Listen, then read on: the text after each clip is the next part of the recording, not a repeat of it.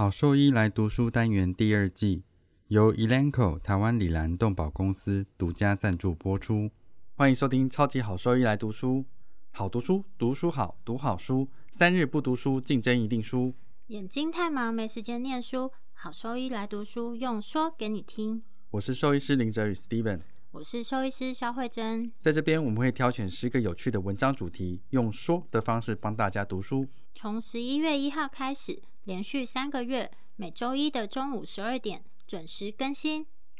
周医师来读书喽！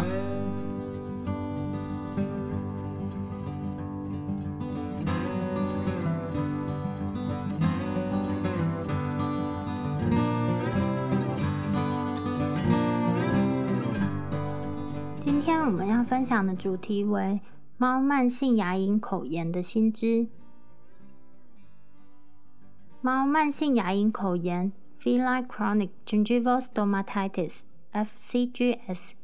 后面呢会以猫口炎代称。那这是一种严重免疫调节的猫口腔黏膜发炎性疾病。典型呢，我们可以看到溃疡性或是增生性的病变。那这个位置多半在二舌皱褶的侧边。二舌皱褶呢，也是我们以前会称为咽门 （fauces） 的位置。在临床上，我们可以看到增生或是溃疡性的病灶。有时候这些病灶呢，它会增生的非常严重，导致影响舌头回缩的动作，让舌头无法回缩。猫口炎是在兽医临床中非常常见的一个疾病。那根据研究统计，这个疾病的发生率大概是在零点七 percent 至十二 percent 之间。但是目前造成这个疾病的原因以及后续的治疗方式，其实都还没有一个定论。这篇文章呢，我们会回顾一下这个疾病的病因以及目前主要的治疗方式。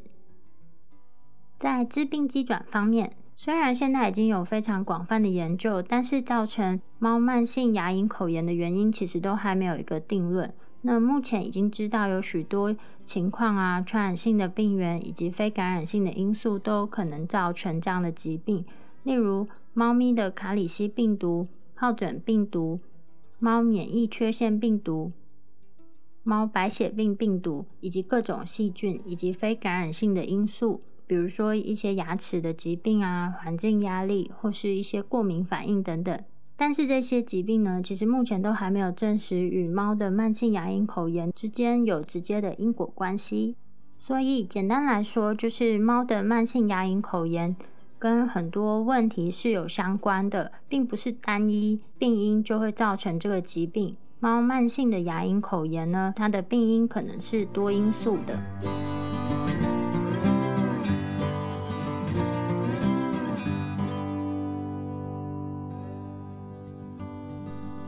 猫慢性牙龈口炎呢，它对全身以及局部会产生的影响有哪些呢？猫慢性牙龈口炎在口腔组织会出现慢性的炎症反应，那主要会是以淋巴细胞以及浆细胞为主，比较少看到嗜中性球 （mast cell） 或是肥大细胞。把这个呃受感染的组织进行免疫组织化学染色 （IHC） 之后，可以发现到。组织中的上皮以及上皮下基质呢，主要为已经分化的 T 细胞群 CD 三的浸润，而 CD 二十 B 细胞呢，则主要局限在上皮下基质的位置。另外，也会在局部以及全身的循环中呢，检测到 CD 八一细胞毒性的 T 细胞升高。在猫慢性牙龈口炎中的炎症反应呢，主要是针对抗原刺激的细胞毒性细胞调节免疫反应。这个表示造成猫慢性牙龈口炎的炎症反应结果，可能来自于细胞内的病原体，例如病毒。另外，在呃有两个研究中呢，发现大多数诊断为猫慢性牙龈口炎的猫咪呢，可以看到 CD 四以及 CD 八的比值降低，其中 CD 四 T 细胞的百分比是正常，但是 CD 八的 T 细胞百分比则是升高。在人的疾病中，CD 四以及 CD 八的比值通常与嗯免疫功能不全、免疫衰退以及慢性炎症是比较相关的。然后在免疫缺陷以及自体免疫的疾病中，也会发现比如说人的免疫缺陷病毒，或是后天的免疫缺陷症候群、红斑性狼疮以及肿瘤疾病中，都会看到这个比值降低的情况。所以在猫慢性牙龈口炎中，会看到 CD 四以及 CD 八的比值降低。那在人的疾病中，这个比值降低与免疫功能不全、免疫衰退以及慢性炎症有关，表示在猫慢性牙龈口炎的情况下呢，也有异常的免疫反应发生。但是，嗯，在这个研究里面很有趣的一件事情是说，如果在这些猫咪呢，就是注射猫自体来源的间质干细胞之后，它其实可以促使就是这个 CD 四及 CD 八的比值就是正常化，可以让 CD 八的百分比降到比较正常的范围。所以我们发现到 CD 八 T 细胞其实在猫慢性牙龈口炎的病生理中扮演很重要的角色。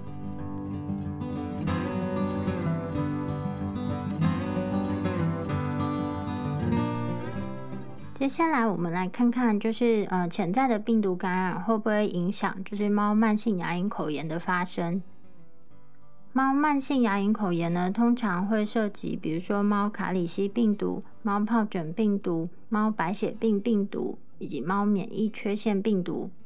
目前呢，虽然还没有证实彼此之间的因果关系。但是从其中我们可以发现呢，就是猫卡里西病毒和猫慢性牙龈口炎呢，其实是有一致的相关性。最近的研究发现，卡里西病毒的发生率呢，在慢性牙龈口炎的猫咪中，它的发生率大概是百分之六十，明显高于对照组的猫咪百分之二十四，以及具有齿吸收病变的猫咪百分之二十三。换句话说呢，就是呃百分之六十的慢性牙龈口炎的猫咪，同时也有卡里西病毒的感染，但是在对照组以及齿吸收的猫咪呢，分别仅有百分之二十四以及二十三的病患。同时间，这些病毒感染的危险因子呢，包括有，比如说它是可以呃随意走动啊，任意在室内外活动的猫咪，或是生活在多猫环境，比如说收容所或是繁殖猫舍的猫咪。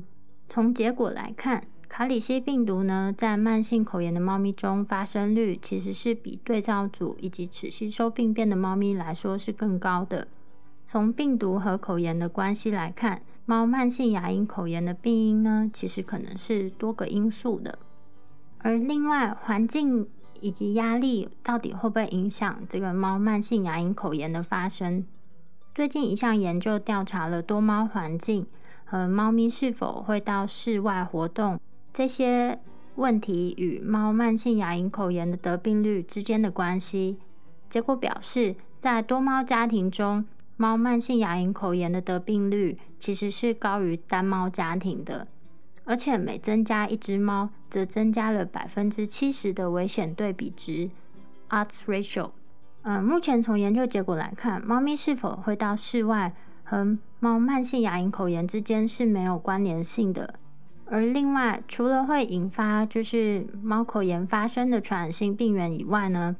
在多猫的环境中，其实也会有很大的影响。例如，脆弱敏感的猫咪呢，因为长期生活在多猫环境中，当中可能有慢性的带源者，它会持续的排毒，以及病毒的高进化率，以及周期性的再感染。和在这种环境下生活的压力，都可能造成猫慢性牙龈口炎的发生。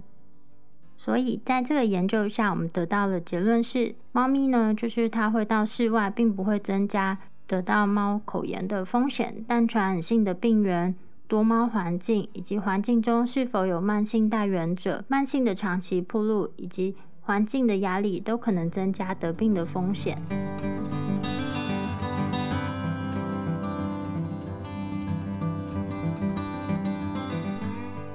再来，我们看猫慢性牙龈口炎和牙周发炎，就是牙周疾病之间的关系是什么？其实我们在回溯性的病例研究中呢，已经证实了猫慢性牙龈口炎和牙周炎之间的关联性。这个研究呢，评估了各一百零一例的猫慢性牙龈口炎以及患有其他口腔疾病的对照组猫咪，那分别呢都进行了全口的牙科 X 光片检查。研究结果发现。在慢性牙龈口炎的猫咪呢，X 光片底下其实可以看到广泛性的晚期牙周发炎以及外部炎症性的齿根吸收。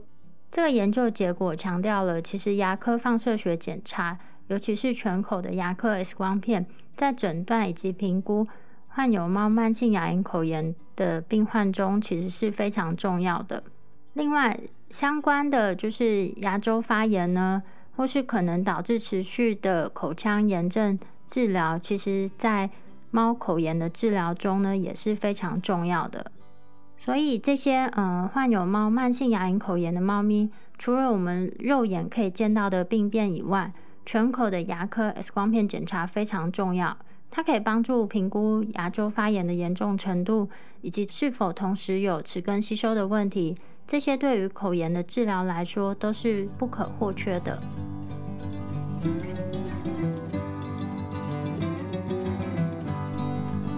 那细菌呢？它在猫慢性牙龈口炎中扮演的角色是什么？其实细菌的病原对于猫慢性牙龈口炎的病理机制占有非常重要的角色。在慢性牙龈口炎的猫咪呢，口腔微生物的多样性比健康的猫咪来得更低。主要的菌种为巴斯德氏菌亚种。不论是早期或是近期的研究都发现，其实慢性牙龈口炎以及牙周发炎的猫咪口腔中，革兰氏阴性以及厌氧的细菌，它的含量是比较高的。在其他的研究中呢，也发现拟杆菌门以及消化链球菌属在慢性牙龈口炎中的含量，比健康猫以及单纯只有牙周炎的猫来说是比较多的。所以这些研究发现呢，就是丝状因子 （fila factor） 和消化链球菌在慢性牙龈口炎中的牙周炎其实是扮演很重要的角色。但是这个研究呢，其实跟我们先前提到的研究结果是相反，反而是在这个慢性牙龈口炎以及牙周炎中，它的细菌多样性是比较高。不过，不管是哪一个的研究结果，其实都会知道这个细菌的生物膜。Biofilms 在这两种口腔疾病的病生理学中都参与了作用。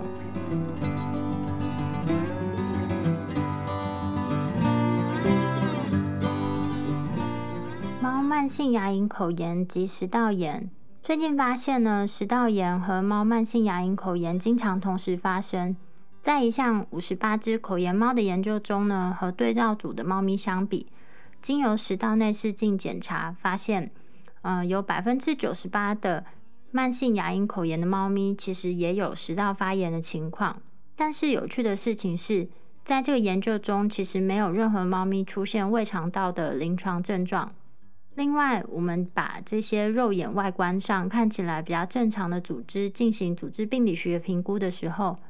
其实可以发现，在显微镜底下有炎症以及化生的变化。而其中有两只猫咪接受口炎治疗，治疗到没有明显的临床症状的时候，经由内视镜再进行一次食道的确认，在肉眼外观下呢，其实也看到它的食道炎也一起被治愈了。而另外一只口炎复发的猫咪。虽然同时呢，也针对食道炎进行了适当的治疗，但是一样可以看到食道炎有持续恶化的情况。所以从这个结果就是可以发现啊，不论先前使用的药物，或是呃唾液以及食道中的 pH 值，或是呃长期下来这个猫慢性牙龈口炎的临床症状和食道炎的严重程度其实是没有相关的。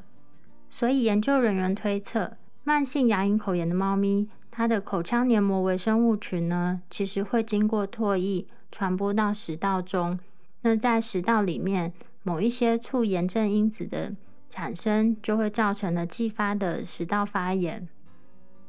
所以，根据这些研究结果，我们其实可以考虑慢性牙龈口炎的猫咪呢，也进行食道炎的诊断及治疗，或是呃，针对食道炎进行尝试性的治疗。尤其是，呃，食道炎其实和这些慢性的牙龈口炎都有很相似的临床症状，比如说流口水啊、恶心或是食欲不振的情形。所以，同时的针对食道炎治疗，其实对这样子的猫咪来说是会有帮助的。贝麦新是狗狗用的新丝虫预防药。可有效对抗新丝虫等四大寄生虫。口服定剂颗粒小，好喂食，安全性高。两周龄幼年犬、怀孕犬跟牧羊犬都可以放心服用。倍麦心让你加倍安心。针对猫的慢性牙龈口炎，有什么新的治疗方式吗？通常其实有两种治疗猫慢性牙龈口炎的方法：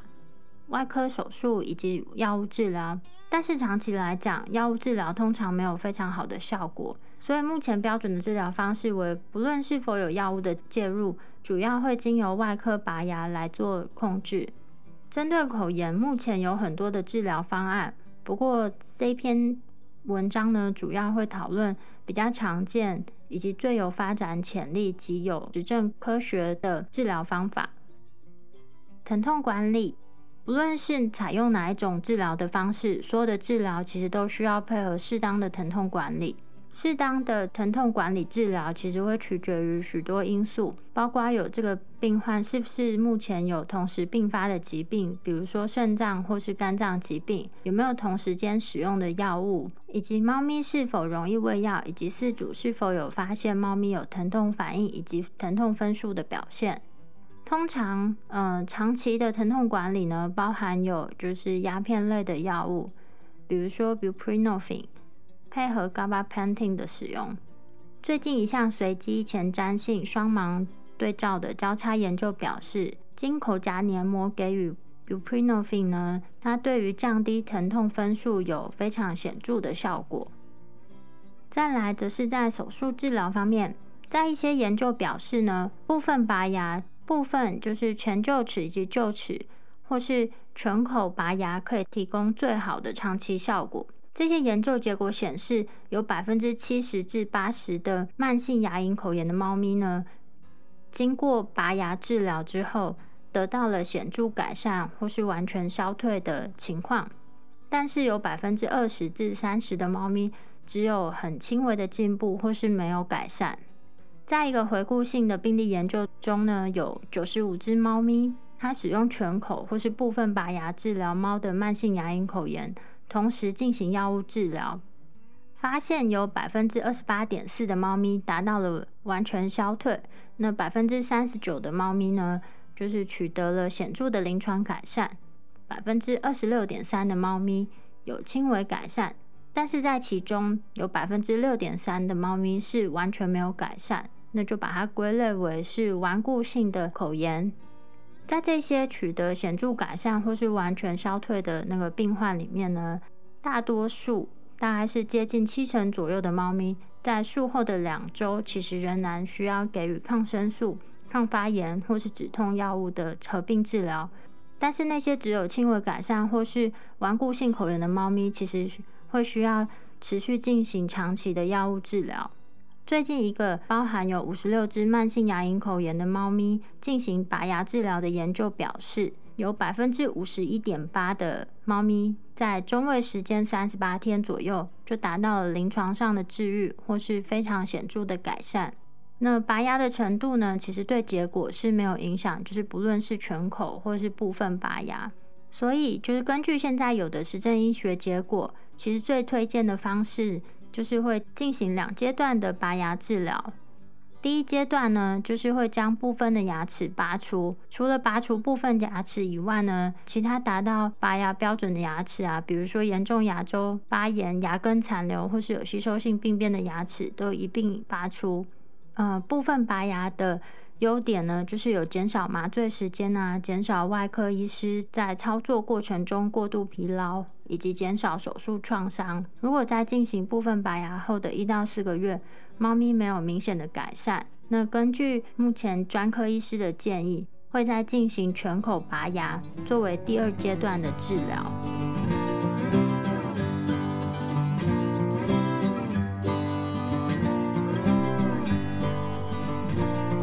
药物控制管理，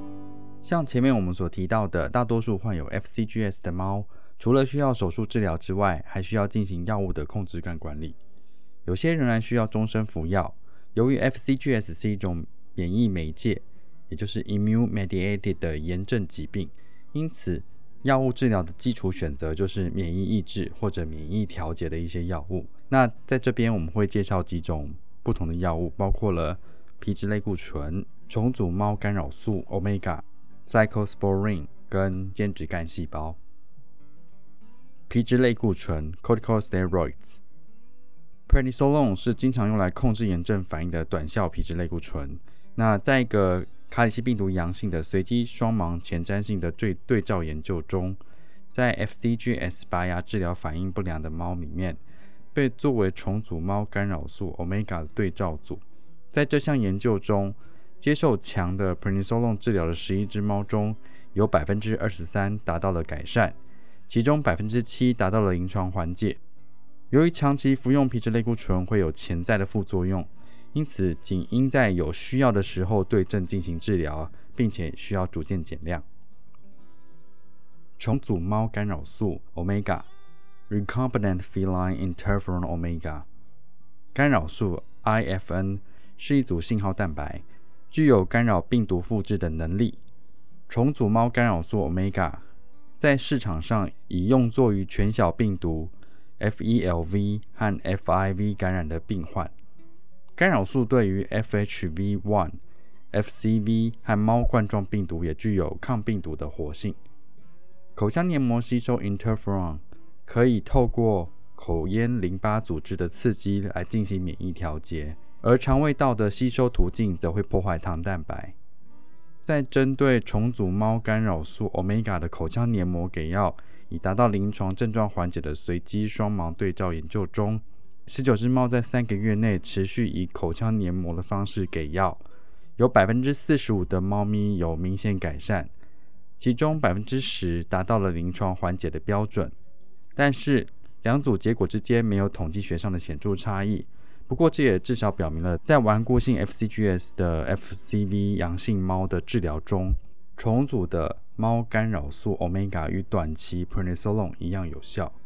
近期的一项对照研究表示，皮下注射重组猫干扰素 Omega 能有效透过抑制 FCV 的复制，也就是猫卡里西病毒的复制，来治疗猫卡里西病毒阳性猫的 FCGS 问题。此外，已通过转基因产生了新型的重组猫干扰素 Alpha 15。与当前形式的重组猫干扰素 Omega 相比，有较低的过敏风险。Cyclosporine Interleukin-2 (IL-2) 是一种促炎症的细胞因子，会对 T 细胞进行正回馈的作用，也就是 IL-2 的表现越多，T 细胞的反应会越活跃。而 Cyclosporine 主要是透过抑制 Interleukin-2 的表现。在正回馈的回路中减少 T 细胞的数量，以达到免疫抑制的效果。Cyclosporine 还可以对 B 细胞的增殖具有抑制的作用。在一个小的回顾性案例系列中，研究了口服 Cyclosporine 对八只未经拔牙治疗的猫的治疗效果。那根据报道，有四只猫，也就百分之五十，达到临床缓解，而其余的猫皆有部分的改善。在随机对照双盲的一项前瞻性临床试验中，针对九只经过拔牙治疗的猫咪进行口服 c y c l o s p o r i n g 治疗六个礼拜，结果临床症状改善的比例在治疗组为百分之七十七点八，而安慰剂组呢只有百分之十四点三，两者具有显著统计学上的差异。长时间继续对十一只猫进行观察，其中有五只猫咪，也就是百分之四十五点五。在临床上，持续接受 Cyclosporine 治疗三个月以上，有达到痊愈的结果。间质干细胞 （Mesenchymal stem cell） 间质干细胞是纤维母细胞样的多能干细胞，可以透过四个方式进行免疫调节。第一个是抑制 T 细胞的增殖，第二是改变 B 细胞的功能，第三是抑制树突细胞成熟。第四呢，是对抗原呈现细胞上的 MHC2 进行负调控，也就是 down regulation，借由这四个主要机制来进行免疫调节的作用。那自体和同种异体的新鲜脂肪来源间质干细胞的静脉注射效果，已经在顽固性的 FCGS 的猫进行研究了，用自体脂肪间质干细胞来治疗七只猫，那正向的治疗反应率为百分之七十一点四，临床症状缓解率为百分之四十二点八，在百分之二十八点六的猫中有显著改善的效果。在而后的临床试验中，七只猫里面比较同种异体脂肪间质干细胞的功效，根据临床反应和组织学检查结果的延迟。可以知道成效与自体脂肪干细胞疗法相比较为低下，在七只猫中有百分之二十八点六达到了临床缓解的成效，那有百分之二十八点六有显著改善，而百分之四十二点八则对治疗没有任何反应。间质干细胞相关的临床试验目前仍然在进行中，而且已经扩展到多中心，包括了对照组别的猫咪。另外，也进一步研究它的机理作用、生物标志物等等，还有对手术前的治疗功效如何，以及对同时有合并症的猫咪功效怎么样。那对于更多关于猫间质干细胞治疗相关内容有兴趣的读者，可以参考 Webs 的文章《Stem Cell Therapy and Cats》。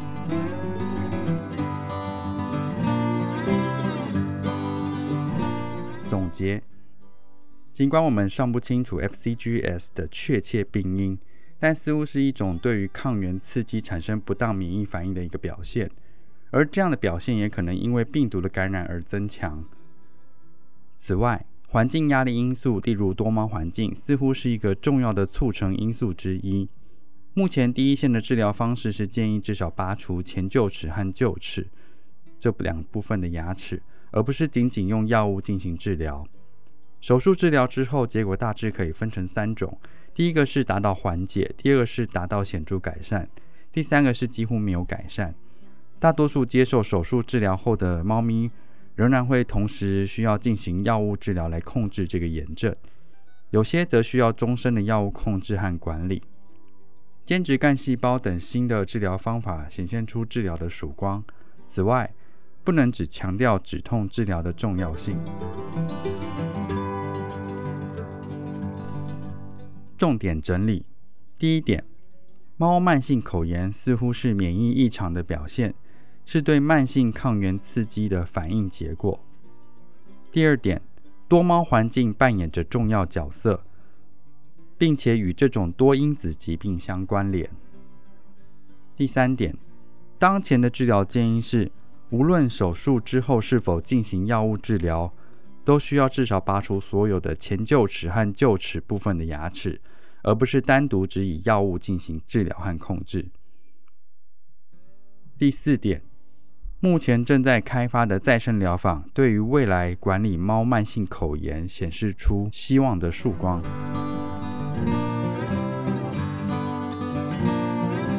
果说对我们分享的内容有兴趣或是有疑问的话，都可以上我们的网站，我们的网址是 triple w 打 wonder vet 打 com 打 t w，或是 Google 搜寻、FB 搜寻 Wonder Vet 超级好兽医，都可以找到我们哦。那我们的 Podcast 呢，就是在 Spotify 和 Apple Podcast 上面都有我们的节目，可以记得上去订阅及分享。那今天节目就到这边喽，拜拜。